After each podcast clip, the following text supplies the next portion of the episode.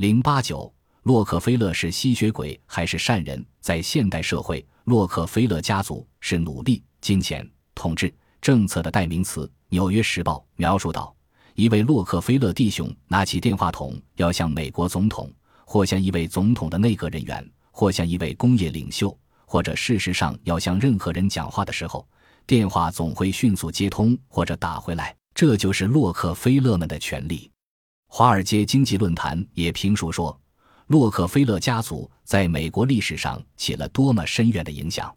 是他同许多辛迪加、卡特尔和托拉斯式的企业组织，把美国推上了今天的世界之巅。很准想象，如果没有他，美国的历史和今天的美国将是多么的黯淡失色。而创造这个神话的，便是大名鼎鼎的商界奇才。代赚钱魔王约翰·欧·洛克菲勒，一八三九年七月八日，洛克菲勒生于美国纽约州的摩拉维亚镇。他的父亲犯过盐，推销过草药和皮毛，经营过木材，只来做了江湖医生，行为比较浪荡。母亲勤劳而善良。父亲给洛克菲勒最大的影响是对金钱的认识和对任何人，包括父亲，都不能信任的理念。他从小养成的对人际关系的谨慎态度，对友谊和利害关系的严格区别，也成为他后来致富的诀窍之一。一八五三年，十四岁的洛克菲勒随父母移民到引力湖畔的克利夫兰，他结识了好朋友马克·汉纳。后来，这个人成了铁路、矿业和银行方面的实业家和国会参议员。在他面前。洛克菲勒说出了自己赚钱的伟大理想。一八五四年，葛克菲勒开始生平第一次也是唯一的恋爱，他与那位女孩像爱情一直持续到老。一八五五年六月，还在读高中二年级的葛克菲勒便中途退学了。三个月后的九月二十六日，他被一家叫修威泰德的公司录用为部记员，相当于会计，从此开始了漫长的辉煌的赚钱生涯。从领第一周薪水后，洛克菲勒就开始盘算如何使用它。他准备了一个本，详细记录着他的收入和支出情况。这个习惯一直持续了他的终生，并继续言传给他的子孙。从数千万美元到一毛钱，一概记得清清楚楚，充分显示出他的条理分明的作风。进公司不久，洛克菲勒就展示出过人的精明和机敏。十九岁时。他离开了那家公司，开始同一个名叫克拉克的英国人合伙成立一家谷物和牧草经纪公司。他瞅准商机，一下赚得几千美金，这在当时可不是小数目。南北战争爆发后，洛克菲勒预见到食品和日用品将会因短缺而升值，提前买进大量食品和日用品，获得了可观的效益。一八六四年。德雷克上校首次在宾夕法尼亚州以工业和商业性质在钻井打出黑色黄金、石油，从而改变了美国开拓史。人们纷纷向这里涌来。在经历了深入考察、细致思考后，洛克菲勒决定资助安德鲁斯进行精炼油的研制。他看准了炼油厂的前景，便义无反顾地干下去。他的同伙克拉克不敢冒这个险，最终二人分道扬镳。克拉克撤出股份，洛克菲勒从此正式踏上石油业的道路。这一年他二十六岁。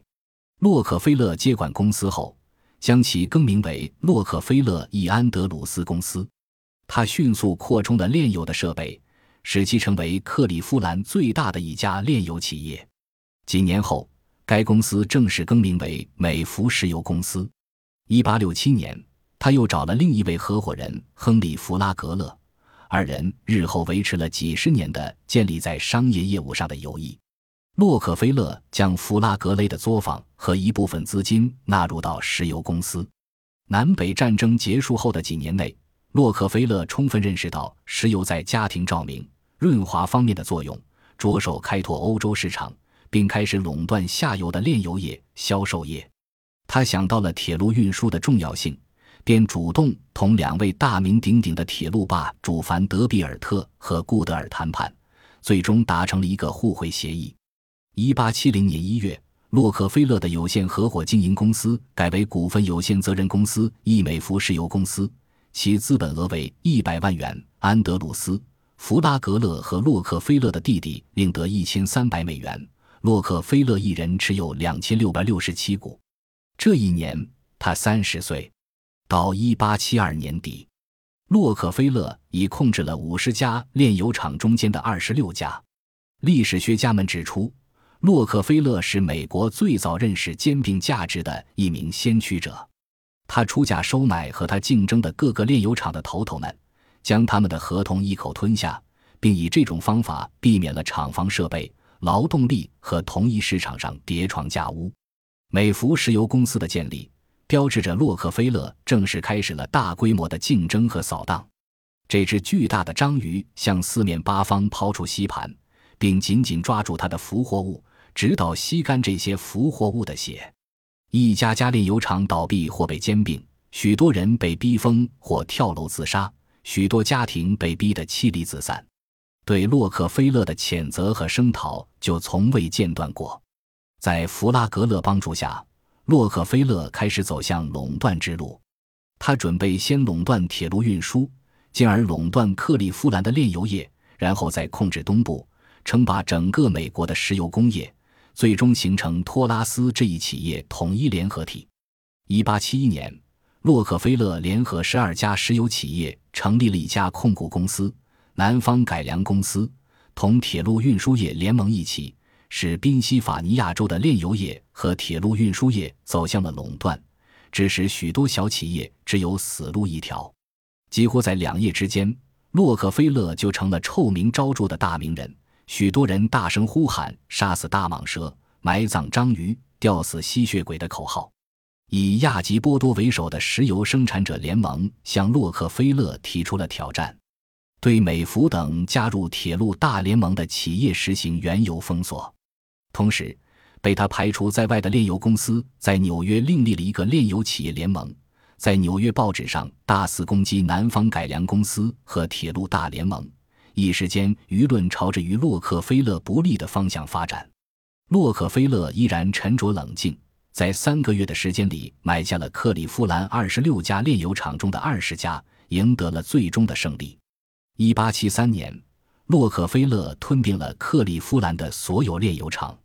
到一八七八年，美孚石油公司的资产已达两千万美元，它像一块巨大的磁铁。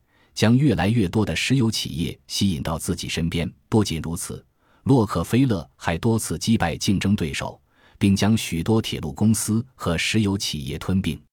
1882年，洛克菲勒的美孚石油公司形成了企业垄断的最高形式——托拉斯。他网罗了四十家石油公司，其中有十四家的所有权直接属于美孚石油公司。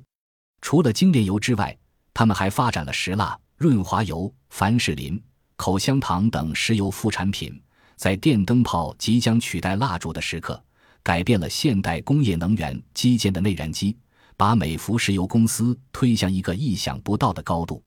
洛克菲勒的财富和权势增长之快，连洛克菲勒自己也受不了。他是美国第一个十亿富翁，十九世纪美国的首富。一九一一年，美国议会通过了。禁止垄断法，美孚石油公司被分为三十八家公司。洛克菲勒辞去了在美孚公司的职务，但是他反倒比以前更富有，摇身变为三十四个石油公司最大的股东。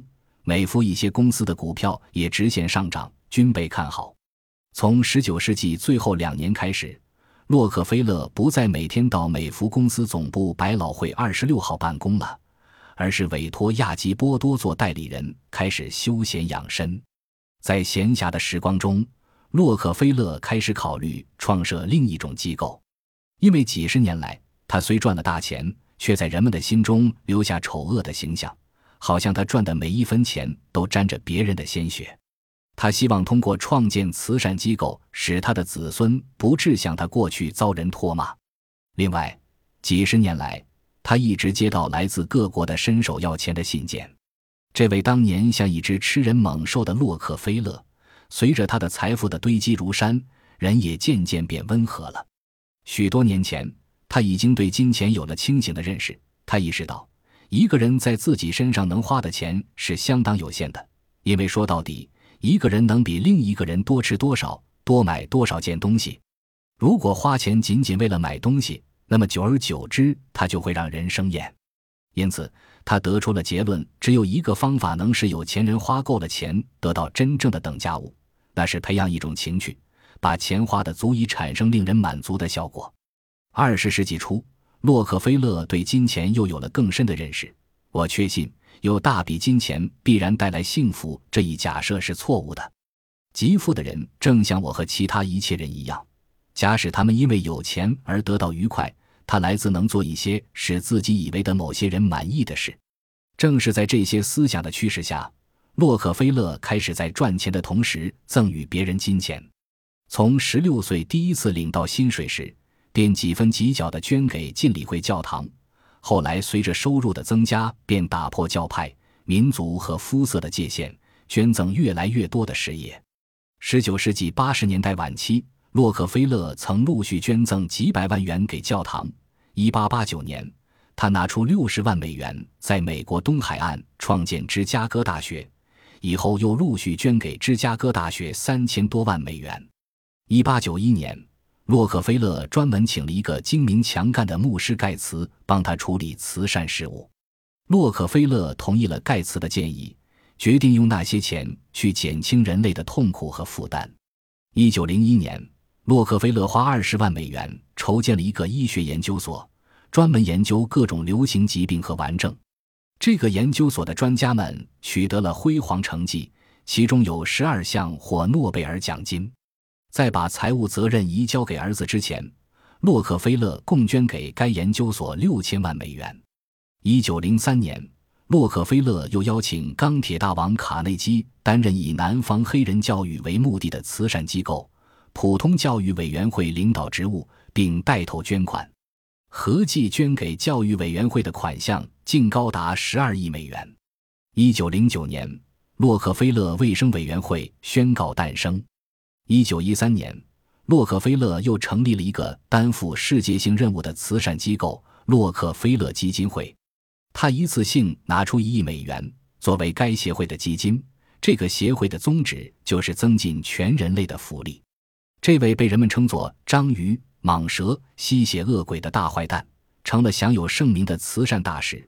魔鬼与天使的特性都在他身上得到了体现。